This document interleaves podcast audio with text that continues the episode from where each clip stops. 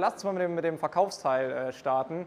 Ihr wisst ja, das Wichtigste eigentlich am, äh, beim, beim, beim, beim, oder um Umsatz zu machen, sind die wichtigsten Tätigkeiten halt am Anfang Marketing und Vertrieb, ähm, weil das ist das, was das Unternehmen nährt und das ist das, was äh, halt eben die tollen Zahlen beschert. Weil wir eben schon äh, darüber gesprochen haben, was das Wort Verkaufen in euch auslöst, äh, einfach mal die Frage hier in die Runde, wer verkauft denn gerne Produkte oder Dienstleistungen?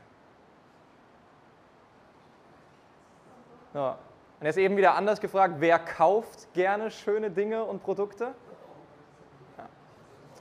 Und das war genau diese, diese Kernaussage, die ich eben schon mal genannt habe. Das Wichtigste beim Verkaufen ist echt so 80% Mindset und 20% Technik. Das heißt, was ihr verstehen müsst, ist prinzipiell, dass, wie ihr gerade gesagt habt, wir kaufen alle super gerne hilfreiche, schöne Produkte, Dienstleistungen und so weiter, bekommen es aber nicht gerne verkauft. Das heißt, was uns eigentlich gelingen muss in einem Verkaufsgespräch, ist unserem Gegenüber helfen, diese Entscheidung zu treffen, dass er gerne kaufen möchte. Der Punkt ist nur erstmal, was löst das Wort verkaufen denn überhaupt in euch aus? Wohlige Wärme, das finde ich immer sehr, sehr schön. Push. Druck, Klinken putzen, anbieten müssen, Aufdringlichkeit, Umsatz. Das heißt eine Challenge.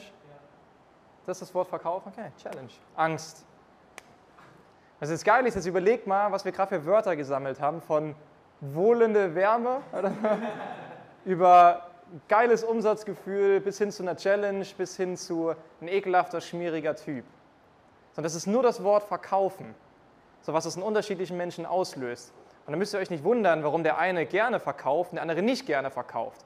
Weil das ist nämlich alles nur die Macht des Unterbewusstseins. Das heißt, unser Unterbewusstsein, nehmen wir jetzt das Unterbewusstsein von Jenny, das Unterbewusstsein von äh, Hannah, sagt, auf keinen Fall will ich verkaufen, weil ich will ja nicht so ein schmieriger Typ sein.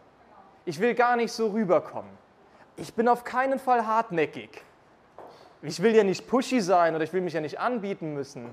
Ich will nicht aufdringlich sein.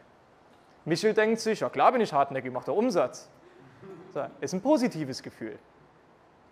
Aber das ist nachher der Unterschied zwischen einem guten Vertriebler und den, ich sag mal, nicht so guten Vertrieblern. Und das ist nur Mindset. Verkaufen hat nämlich nichts damit zu tun, aufdringlich zu sein oder sich irgendwie anbieten zu müssen oder, wie Luisa gesagt hat, irgendwie zu pushy zu sein oder sowas.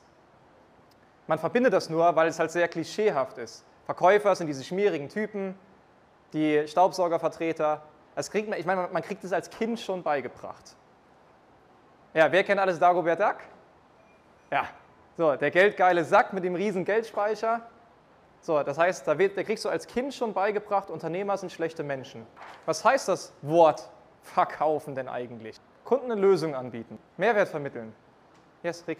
Im Endeffekt eine Entscheidung treffen. Entscheidung treffen. Jan. Problemlöser sein. Problemlöser sein. Geil. Thomas. Zu einer Handlung bewegen. Zu einer Handlung bewegen. Mega. So, und das ist nämlich eigentlich die Definition von Verkaufen.